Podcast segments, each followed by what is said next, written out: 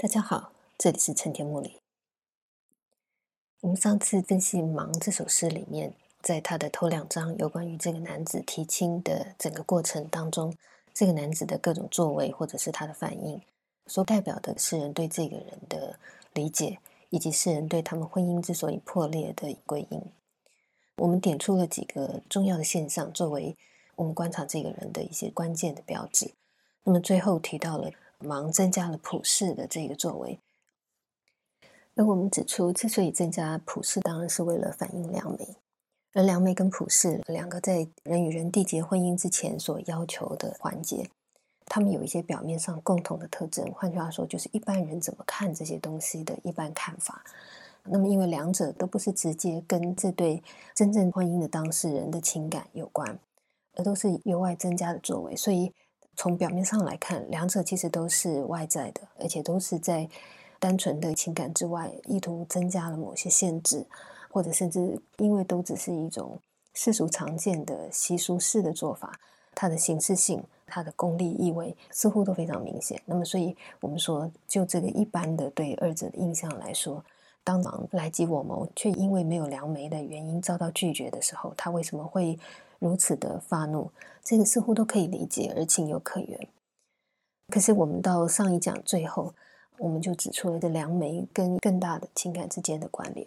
它其实是这对男女能够跨出他们自己专对的情感，同时在意或者意图承担其他的情感对象的时候的一个必要的实践。那么这个也是他周围对他有情感的这些家人们希望能够真正接纳对方的时候的一种表现。换句话说，我们说良媒其实它还是是没有离题的，它不是一个在人与人的情感之外外加的一个东西，它仍然在这个情感的主题当中，而且实际上是有意识的，希望能够对这个情感的范围能够有所扩充，它其实是更大的情感的一个表现。可是普世，我们最后说，它就完全没有这样子的扩充性了，因为无论普世是针对对方的命格，或者是针对整个婚姻未来的吉凶。这无论如何牵涉在其中的，也就只有缔结夫妇的这两个人而已。他并没有更增加情感。换句话说，在整个这个婚姻当中，最重要的情感之上或者之内，更重要的内容，他完全没有了。他确实是一个纯粹外加的作为。那么就这一点上来说，我们已经可以非常确定的知道，就是忙如何看待良媒，如何看待对方良媒的要求。它实际上真的就只是就我们一般人在看待这些风俗习惯或这种婚姻仪式的时候的这种看法来看待两枚，把它跟啊类似普世或者类似其他的婚姻习俗类同起来，而没有细加分辨或者对他有所深思。他真的就是按照一个一般的印象来看待对方的要求，所以他对应的他也只提出一个他认为相类的性质相同的作为。换句话说，他真的误判了，他真的不够准确，他真的也只做到一种类似以牙还牙，或者是你投桃我就报李。换句话说，你做什么我就对应着做什么的这样的一个做法，他并没有在人的举措、人的用心或者人的可能性上面再进一步的有所反思，或者试图在这个过程当中带来一个更好的做法。他其实他没有。那么，如果他真的就只是这样子，没有真正仔细的思量，而就认为两枚是这样子的一种东西的话，我就说，如果他真的觉得这个东西是这样子的一个外加的、这样的一个限制的、这样一个功利或者纯粹只是一般世俗做法的话，那么照理来讲，我就说，如果他真正对这个东西是反感的，真的对这个东西的评价是有限的，评价是负面的的话。作为一个人，我得说，如果你真的觉得这个是一个形式性的东西，无必要的一个东西，甚至只是对我们的情感的一种破坏的东西，那么真正正直的人，其实本来应该会怎么做？他应该拒绝这些东西。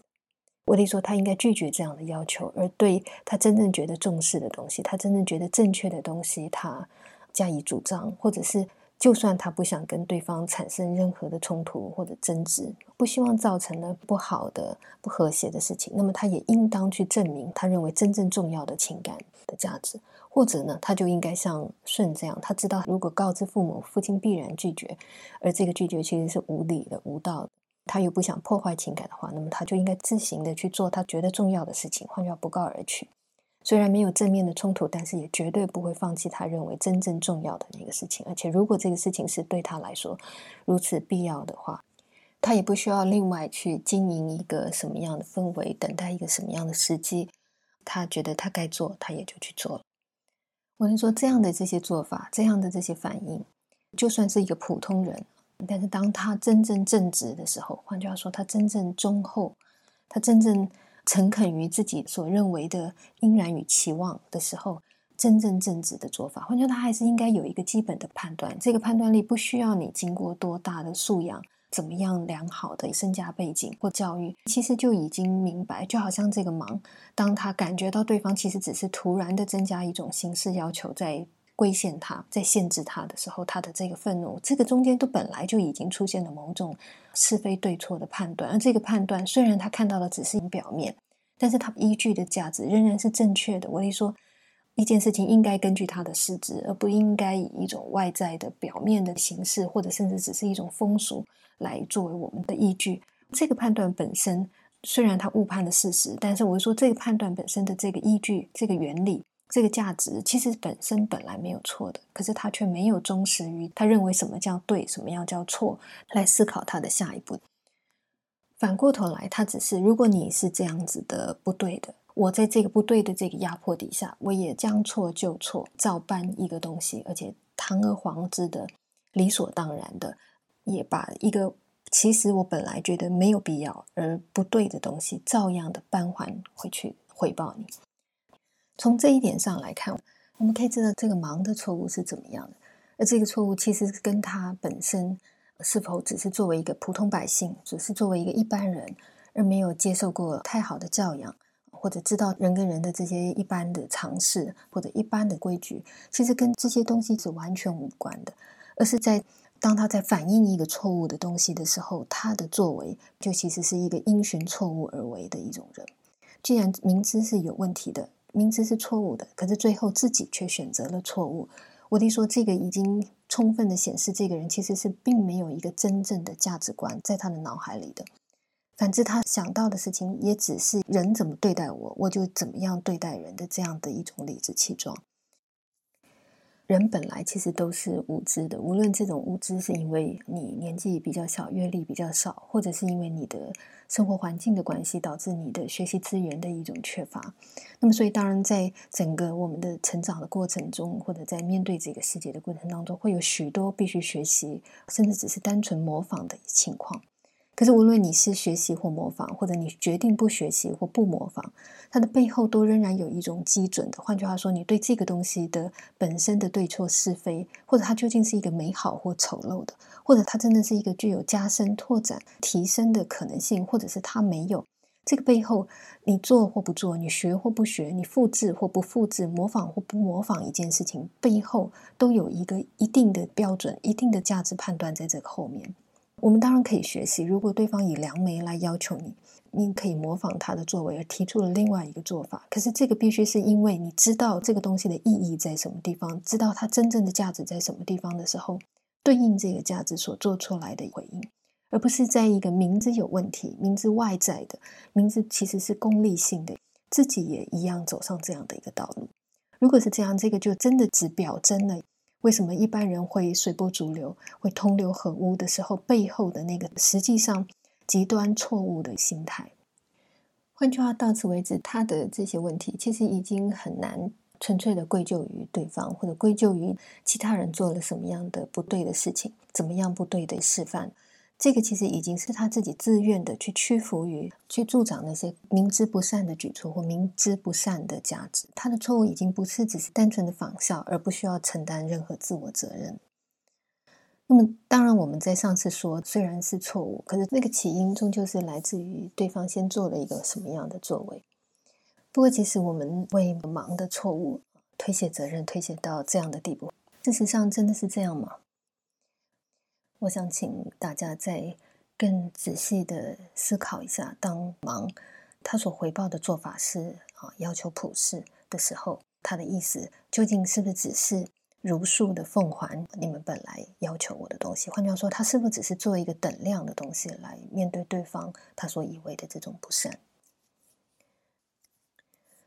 如果从这个角度，我们仔细的来想一想普世真正的意思的话，我们就可以明白，其实不完全如此了。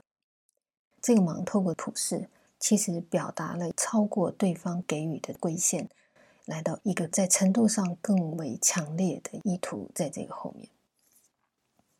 这个是什么呢？我们可以想象，如果纯粹只是要复制或者模仿你对我们的这个婚姻凭空外加的一个形式、一个要求，它其实是有许多可以相应类似的作为来选择的。换句话说，既然你要求媒人，那么我就可以要求你应该有多少的嫁妆，或者我应该要求在我给你的聘礼上，我有没有讨价还价的空间，或者究竟应该宴请多少的宾客啦，或者我们应该采取什么样的仪式啦，等等。我一说，如果你纯粹只是在救一个外在的东西，当他以这个东西强加给你，所以你也要加一些限制给对方的时候，其实，在整个过程当中，有许多其他的选项是这个忙可以选择的，可是他却没有选择其他。那么，当然他不选择其他，而只选择这个原因，当然是因为现在他所选择的普世最能够代表他在这个时候的想法，或者他这个时候的意图。如果我选择的是要求对方提供多少嫁妆，或者是负担宴客的时候多少的经费、多少桌的这些人，如果我只是要求这些东西，我们可以想见，这个就很清楚的反映出王其实就是一个非常计较这种利益的人，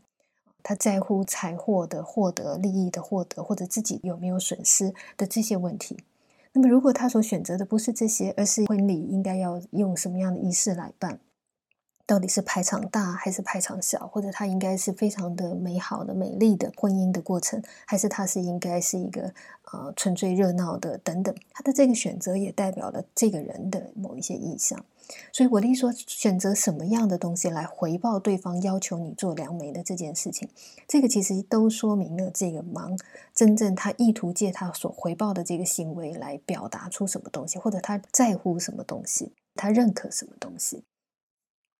也因此，今天他之所以选择普世，就不是只是单纯的你给我一颗苹果，所以我也在所有的苹果，虽然它们稍微有点不同，但是终究就是苹果。我选择了某一颗苹果来回应你的这个简单的，似乎是几乎不加思索的、自然而然的一个选项。他其实不是的，他在这背后仍然是有做出这个选择的人之所以做出这个选择的理由。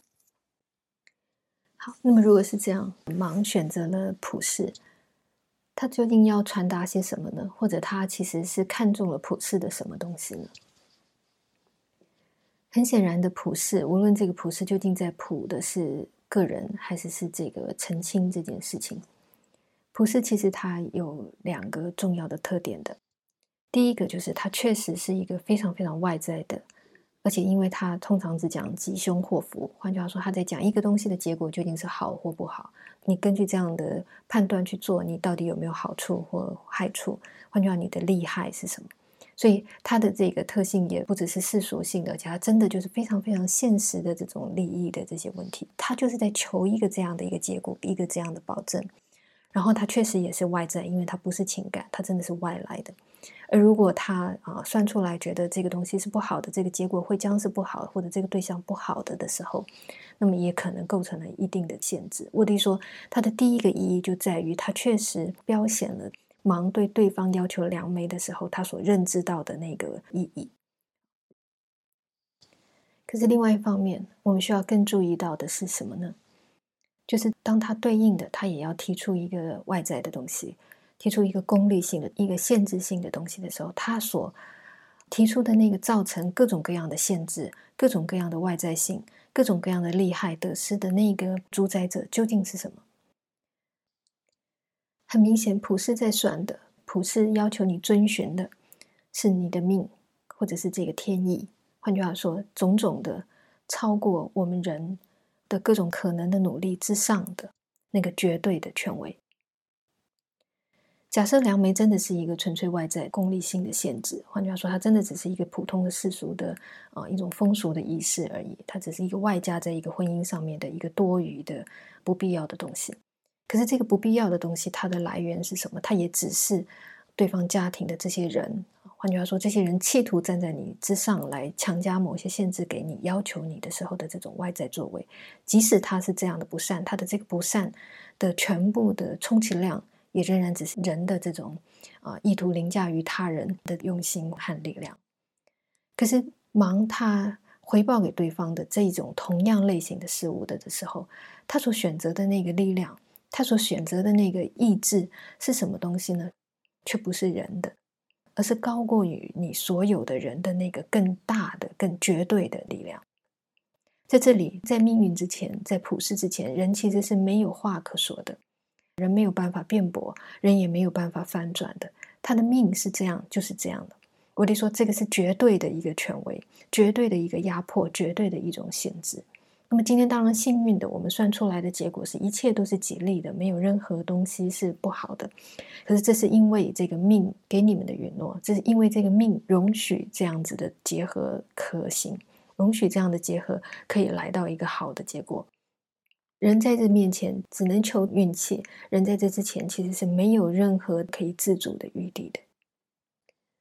反之，如果今天给予你限制的就只是人，就只是一群人，就算这群人对你构成了一个多大的勒索，或者是一个多多大的压力，可是无论如何，你都还是可以发怒的，你可以发非常非常大的暴怒，而且对方也仍然会安慰你，会仍然的找出各种各样的弥补的可能性在这背后，或者是假设就算对方不弥补，你仍然都可以做你要做的事情，如果你要做的话。我的意思说，在这个看似是限制你的东西面前，如果它始终只是人力的，始终只是一般人的范围来说的这种力量的话，它将没有绝对的载质性。这个命是完全不同等级的，不能够等量器官的压力。换句话，当盲选择了普世这件事情来作为一个对等你的作为的反应的话，我们应该看到。忙在这样的一个对应作为上面，他都试图找出一个能够超越于你的、能够反向的、更绝对的主导这件事情的那个力量来主张。换句话说，他都在这个对等的回报上面，他在争胜的，他在求胜，他还在希望他要占到上风，而且这个上风是绝对的，这个上风要让你们所有的人只能够哑口无言。换句话说，这个。暴露出他在对应对方的不善或者所谓的不善的时候，他的态度。换句话说，我要赢过你，在这一场比试上，将会比你更优越，将会超越于你。那么，这个背后的这种竞争的心态，这种其实已经罔顾对错是非的选择。他其实如果觉得这个是错，他应该不要选择这个东西。可是他不只是罔顾本来。对一个价值的依据跟判断，他本来应该有价值，他没有价值以外，他甚至把整个这个东西看成是人跟人两方的竞争，试图求胜，试图找出在这样的一个范畴当中最高的力量来作为他的意识。而如果他这样做下去，我的意思说，当初对方提出两枚会让他那样生气，觉得对方显然抹杀了他的情感跟他的诚意。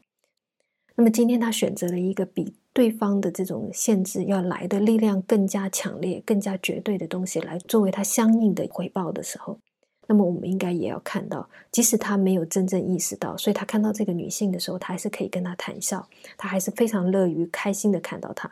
可是即使是这样，他其实都已经在他的下意识或者在他的真正的内在的认知里面。对他来讲，情感的整体的这个价值，或者情感的这种真实性，已经屈服的，已经从属于这个更高的命运底下。换句话说，情感已经不是那个最重要的东西了，已经不是真正的一切的关键了。那当然，这个女性在整个这个过程当中，对芒来讲，已经不在她的焦点之内，越来越不是那个真正问题的核心。她所正视的是双方家庭力量，或者是究竟你怎么看待我这些竞争关系，这个才变成她所关注的焦点。好，这个是这个普世所代表的意义。那么基于这些，我们再回头看我们在上一讲中针对他的头两章这个整个这个提亲的始末当中忙的各项表现，我们所提示出来的这几个重点，我们就可以看到这个忙。至少铺露出他其实是一个什么样的人。就像他在对应梁梅而提出普世的这个行动当中所呈现的，他其实并不是一个真正啊能够一直一贯的坚持自己的原先的看法或者心意或者所谓的价值的一种人。他其实没有真正稳定的价值观，他所关注的其实只是一个人跟人之间的这种好坏的感受或者人跟人之间的压迫之类的这种问题。而也因此，因为他只在乎这些东西，所以他才会尝试在当我能够回报，我也能够做出一些东西来的时候，我要在这个东西上面求胜，我要压过这个东西。换句话他只想到竞争，他只想到要胜过对方，克服对方对他的否定。而这种心态，终归一句，它其实代表了什么？很明显的，会这样想事情啊，会这样反应事情。他的最先的原初的心情、原初的心态、原初所关切的东西，简而言之，其实只有一个，就是他只想到他自己。国立说，他自己，他的自我，才是他思考所有这一切东西的那个最初、最初理解所有东西、反映所有东西，而且始终不愿意放弃的那个成分。所以，啊，普世是这个样子。在整首诗的最开始的时候，他的抱布帽斯，虽然我们看起来像是一个羞涩的男孩子，他不敢直接的表达自己的心意啊的这种好像间接婉转的作为，可是为什么你在这个情况底下，在真正面临自己的情感的这个情况底下，都仍然不直呢？直接的直，我好像说你都不坦直呢？原因当然只是因为你怕今天做这个东西得到的这个反应效果。不如你所预期，或者怕在整个这个过程当中，如果你一旦没有做好，你的尊严的丧失。同样的，如果你会因为对方增加了一个良媒的要求而如此的暴怒，换句话说，你觉得你自己的心意，你今天来提亲的一切努力，或者你不知道应该先找良媒的这件事情遭到别人质疑，我弟说，今天之所以会如此发怒的原因，也一样是因为你觉得受到了否定。所以今天反过头来，当你回到你的地方以后，都不再来让那个女生这样泣涕连连的去等待，或者你来了以后，你其实是要做一个更大的一个对抗跟反扑，这种你也反向回来去否定对方或者去凌驾对方的这些做法，同样也都是你的自我的增胜。我的意思说，一切一切的这些作为，看起来善意的作为。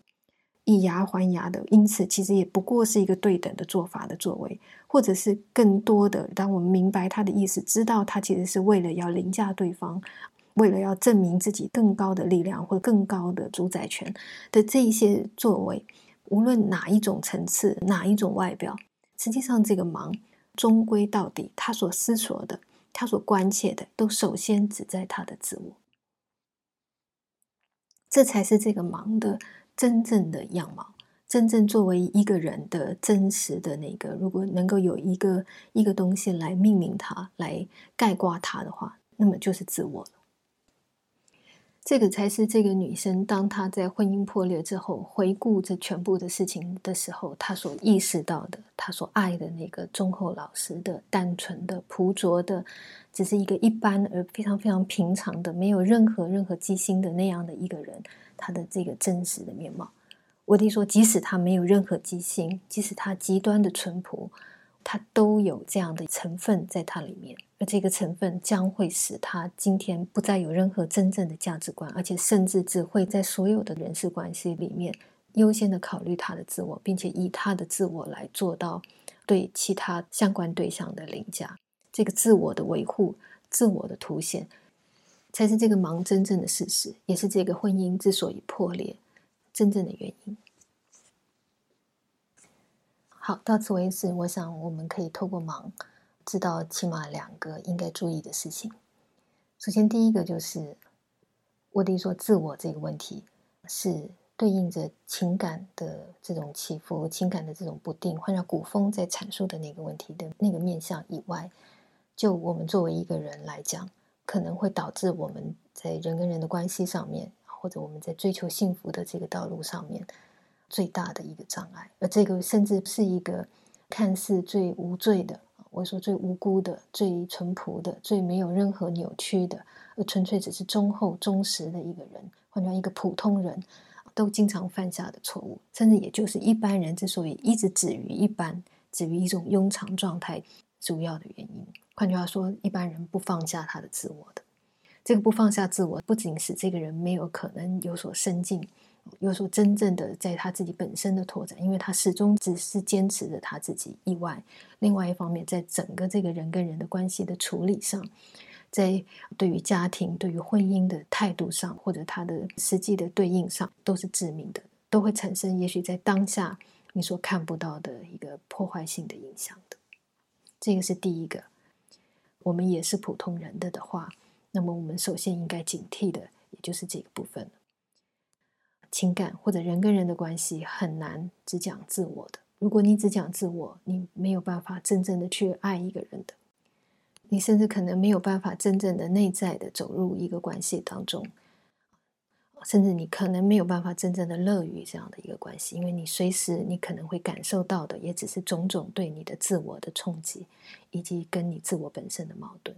所以，如果一旦不放下这个人跟人之间的这些冲突，人跟人之间所有无时不存在的这些小刺或大刺啊，或者各种各样的伤害，几乎是不可能避免的。甚至连你自己本身都将是一颗随时将引爆的破坏这个关系的炸弹。我我的意思说，自我这个东西跟情感、跟人跟人的关系来讲，它其实是一个极矛盾的、极对立的一个关系。这个是一个极其客观，我们必须承认的事情。所以，一旦你要走到一个情感之中，一旦你要建立一个人跟人的真正的长久的关系，而且真正能够肯定在这里面能够孕育出真正正向的东西的时候，放下你的自我，始终是非常非常必要的。这个即使是一般人都没有办法豁免。问题只在你的这个自我的放下，究竟应该放到一个什么程度，才真正是啊如其所如的，才是真正侍奉的？就好像在这个忙里面的这位女性，到最后她觉得她不需要再为他继续做下去，或者当伤之落矣，其黄而远的时候，我说明知一个东西其实是有它的盛衰、它的起伏的时候，在什么时候我们应该节制，而不应该单逆，或者像顺不告而取的那样的一个例子。什么时候我们应该收回自我？什么时候应该无我的为对方？不应该再单纯的只是顺应对方，而应该坚持自己要做的东西。这一切节度的掌握，当然就是这个人到底有没有真正的处事的这种智慧、这种明智或者这种通情达理在这个背后。可是无论如何，我也说，无论这件事情是不是有时候是需要啊节制，有时候是可以放松或等等。无论如何。在情感当中的自我，始终它可能是一个不好的因子的这个问题，这个是我们必须意识到的。另一个我希望大家注意到的，则是就像忙在普世的这个做法上面，他所显露出来的心态啊，他对一件事情的理解所呈现出来的这个图景、这个图像。实际上，也就是我们今天在呃把人跟人的关系单纯的以权力这个角度来设想的时候的一个具体而为的一个体现。或者你到底在怎么思考这件事情？你在这个问题当中关心的究竟是价值的对错是非？究竟是你自己本身的争议，还是你其实只是关注于这个人跟人之间的一种鄙视，人跟人之间的一种竞争，或者他的压迫，或谁可以超克于谁的这样的一个问题？普世的这个例子就充分的说明，如果我们只把人跟人的关系单纯的从这种权力上面的竞逐、权力上面的这种谁压谁的这些东西来作为一个设想人跟人关系的模式的时候，他所可能犯下的错误，或者他所未能够兼顾到的东西，或者他可能扭曲的东西的一个非常明确的示范。那么从这一点上来看，我们也当然会看得到，当诗人把忙的这样的一个反应，这样的一个做法。归咎为婚姻破裂的主要原因的话，